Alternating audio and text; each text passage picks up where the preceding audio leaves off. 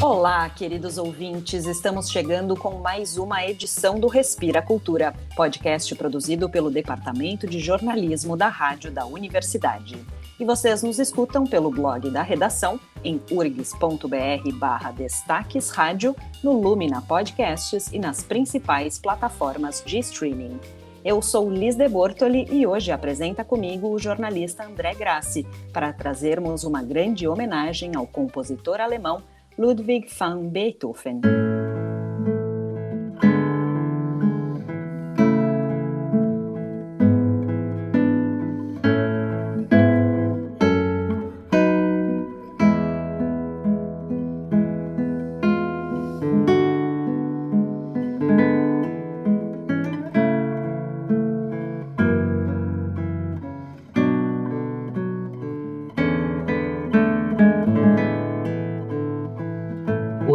Ouvintes, o próximo dia 17 de dezembro marca os 250 anos de nascimento de Beethoven. Então, antes de ficar conhecido como o ano da pandemia, 2020 estava programado para ser o ano Beethoven. Músicos e orquestras do mundo todo tinham acertado temporadas completas com a obra do compositor, incluindo sinfonias, sonatas e trios organizados de diferentes formas. Aqui em Porto Alegre, na URGS, no Instituto de Artes, o professor Daniel Wolff programou o lançamento do CD Beethoven for Guitar, com arranjos e transcrições para violão. O disco acabou sendo concretizado nesse contexto não previsto da pandemia, mas felizmente foi possível finalizá-lo e o lançamento virtual acontece no próximo dia 30 de outubro.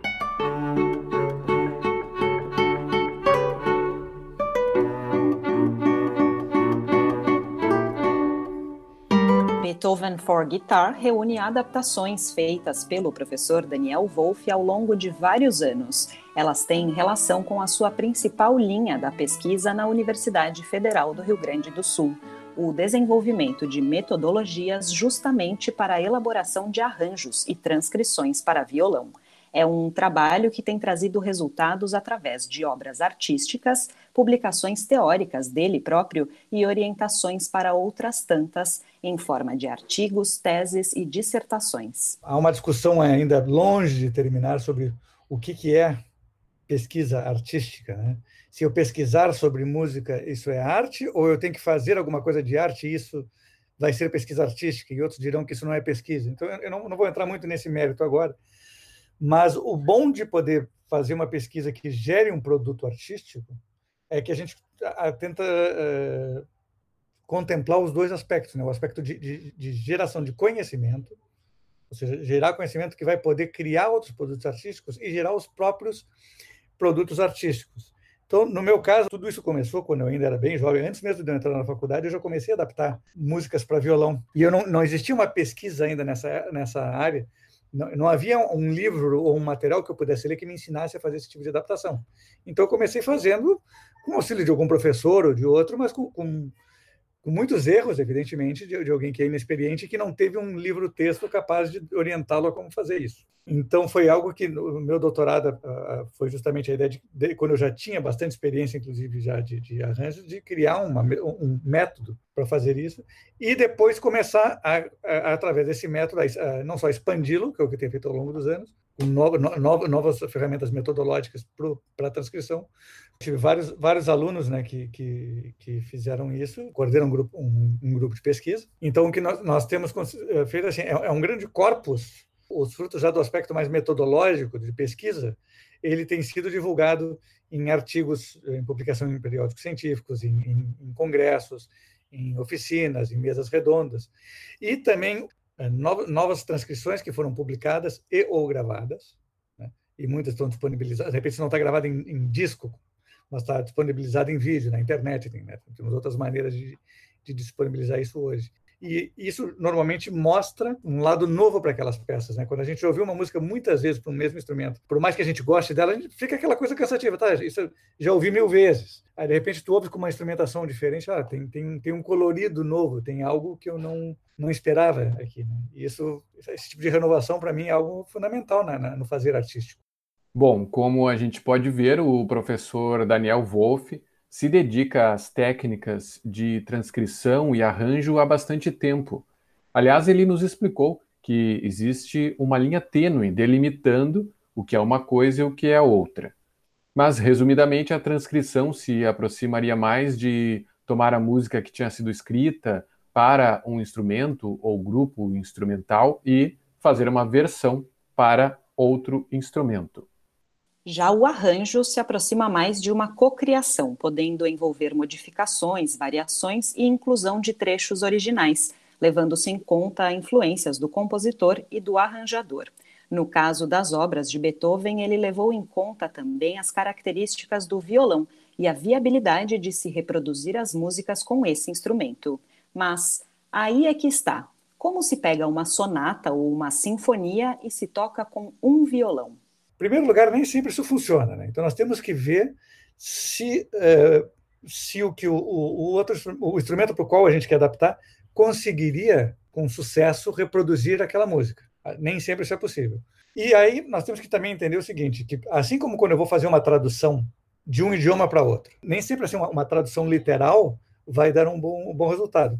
E essa mesma coisa acontece quando a gente vai entender, digamos, qual é o resultado sonoro que tal é, técnica típica de um instrumento produz e tentar ver se existe no instrumento para o qual nós estamos fazendo a transcrição algum outro uma outra técnica de execução que possa suplantar a, a do instrumento original e dar ainda assim um, um resultado satisfatório. vamos dizer que uma música que seja para flauta.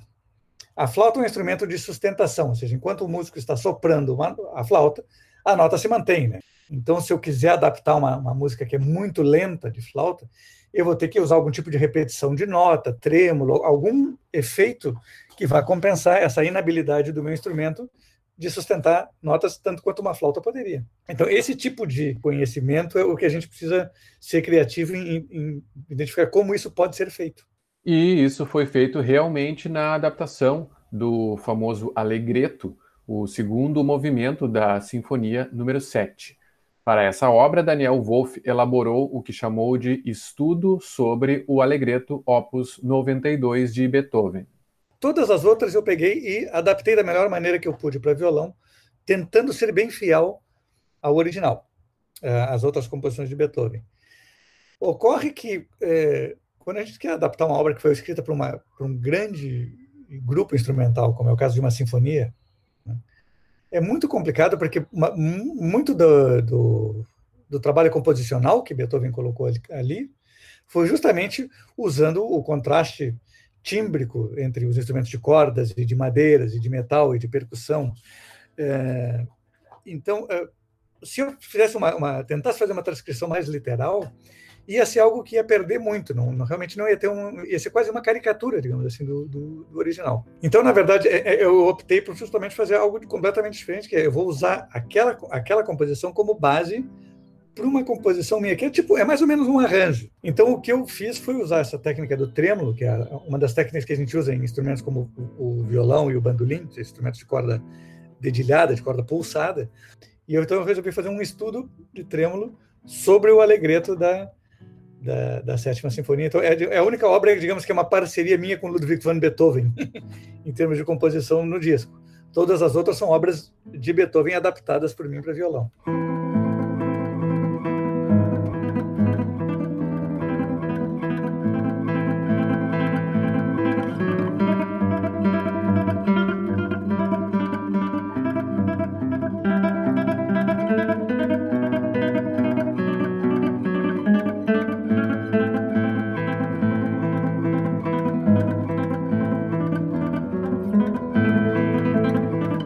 Exceção do Allegretto, portanto, a escolha de repertório para Beethoven for Guitar acabou privilegiando obras não escritas originalmente para grandes orquestras.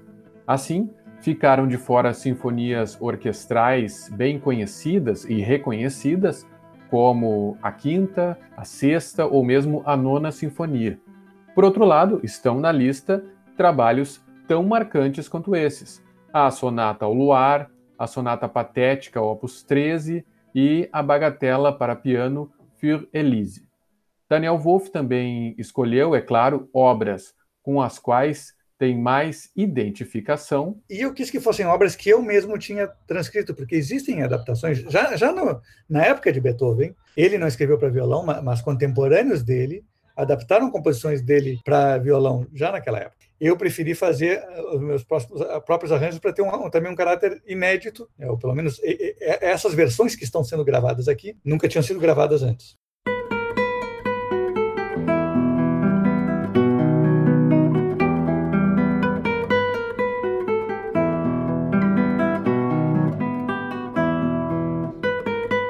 Nossa conversa com o professor Daniel Wolff, ele também comentou o fato de não existirem obras originais de Beethoven para violão. Segundo ele, o compositor conhecia grandes violonistas e existiam na época outros autores que se dedicavam ao instrumento. Daquela época, nós quase que só temos obras compostas por compositores que eram que tocavam o próprio instrumento. Ou seja, nós temos compositores violonistas que escreviam para violão.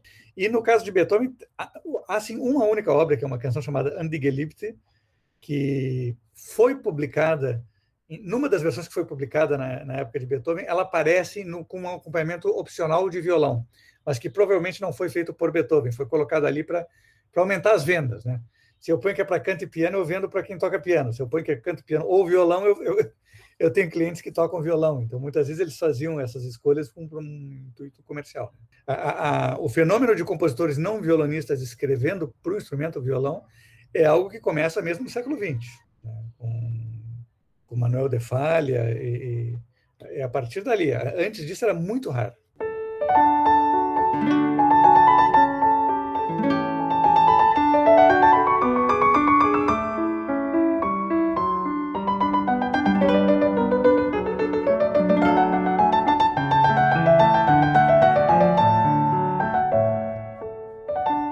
Beethoven for Guitar e o próprio ano Beethoven acabaram coincidindo com o ano do novo coronavírus. As sessões de gravação já tinham iniciado antes da pandemia, mas com a parada da maioria das atividades, o projeto também foi interrompido. E durante algum tempo, o professor Daniel Wolff permaneceu analisando em casa o material gravado e preparando a mixagem, trocando arquivos e comentários pela internet com os técnicos de áudio. Em maio e em julho, ele voltou ao estúdio com diversas precauções, especialmente nas faixas que têm participações de outros músicos: o violinista Camilo Simões, a violoncelista Milene Aliverti e a pianista Olinda Alessandrini. Para essas gravações, os instrumentistas precisaram ficar em salas separadas do estúdio, acompanhando uns aos outros apenas com fones de ouvido.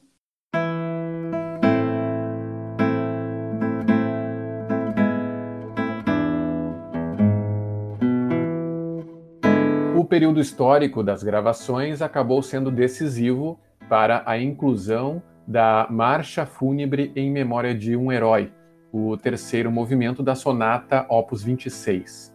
A faixa está incluída como bônus na versão digital do CD, que vai ficar disponível nas plataformas de streaming. Nós temos alguns heróis que é, esse pessoal que ficou na linha de frente da pandemia, trabalhadores da saúde que estão lá se arriscando e, e muitos pegando Covid, vários que eu conheço pegaram Covid, inclusive, felizmente, dos que eu conheço, nenhum, nenhum faleceu. Então, eu achei que seria bacana fazer, então, uma homenagem. Eu já estava com o disco fechado, é, pelo menos o disco físico fechado, e o disco físico ele tem uma limitação né, de, de 80 minutos. Então, vamos fazer que a Marcha Fúnebre vai ser um bonus track, ela vai estar nas plataformas digitais, e para quem não tem essas plataformas, eu vou botar ela disponível no meu site também gratuitamente, e então vai ser uma faixa especial.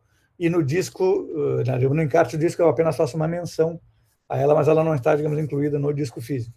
A versão digital do disco vai ser lançada nas plataformas digitais no próximo dia 30 de outubro. O CD físico ainda demora mais um pouco, em torno de mais um mês. O professor Daniel Wolff tinha planejado um recital de lançamento, que obviamente foi cancelado. Mas vai haver um concerto durante o 12º Festival de Violão da URGS. O evento é coordenado pelo próprio Daniel Wolff e, como tudo neste ano, vai ser virtual, de 17 a 21 de novembro. Beethoven for Guitar foi gravado no estúdio Soma, com mixagem de Tiago Becker e masterização de Marcos Abreu. Parte do custo de produção foi financiado pelo programa de pós-graduação em música da URGS, integrando a série Música em Performance.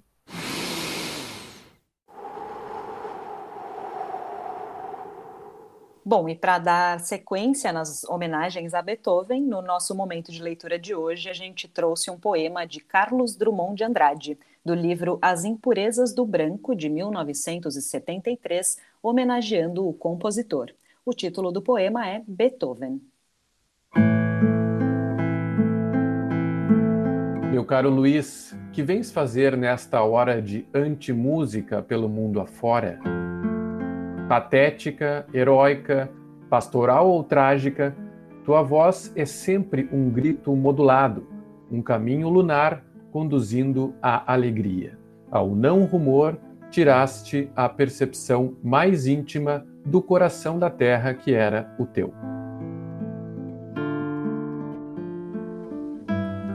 Nós, os surdos, não captamos o amor doado em sinfonia, a paz em alegro enérgico sobre o caos, que nos oferta do fundo do teu mundo clausurado.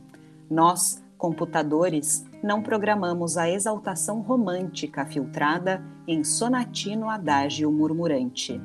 Nós, guerreiros nucleares, não isolamos o núcleo da paixão de onde se espraia pela praia infinita essa abstrata superação do tempo e do destino, que é razão de viver razão florente e grave.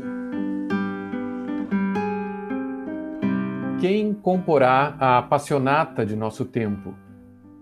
Que removerá as cinzas, despertará a brasa? Quem reinventará o amor, as penas de amor? Quem sacudirá os homens do seu torpor?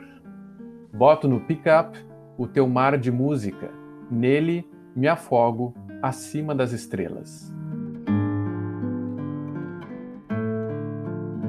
E assim, o Respira Cultura de hoje se despede por aqui. O programa contou com as apresentações de Liz de Bortoli, do jornalista André Grassi, e a produção é do Departamento de Jornalismo da Rádio da Universidade. E não esquece de compartilhar o Respira Cultura nas redes sociais e de seguir a Rádio da Universidade para não perder nenhum conteúdo. A gente volta na próxima sexta-feira pela manhã.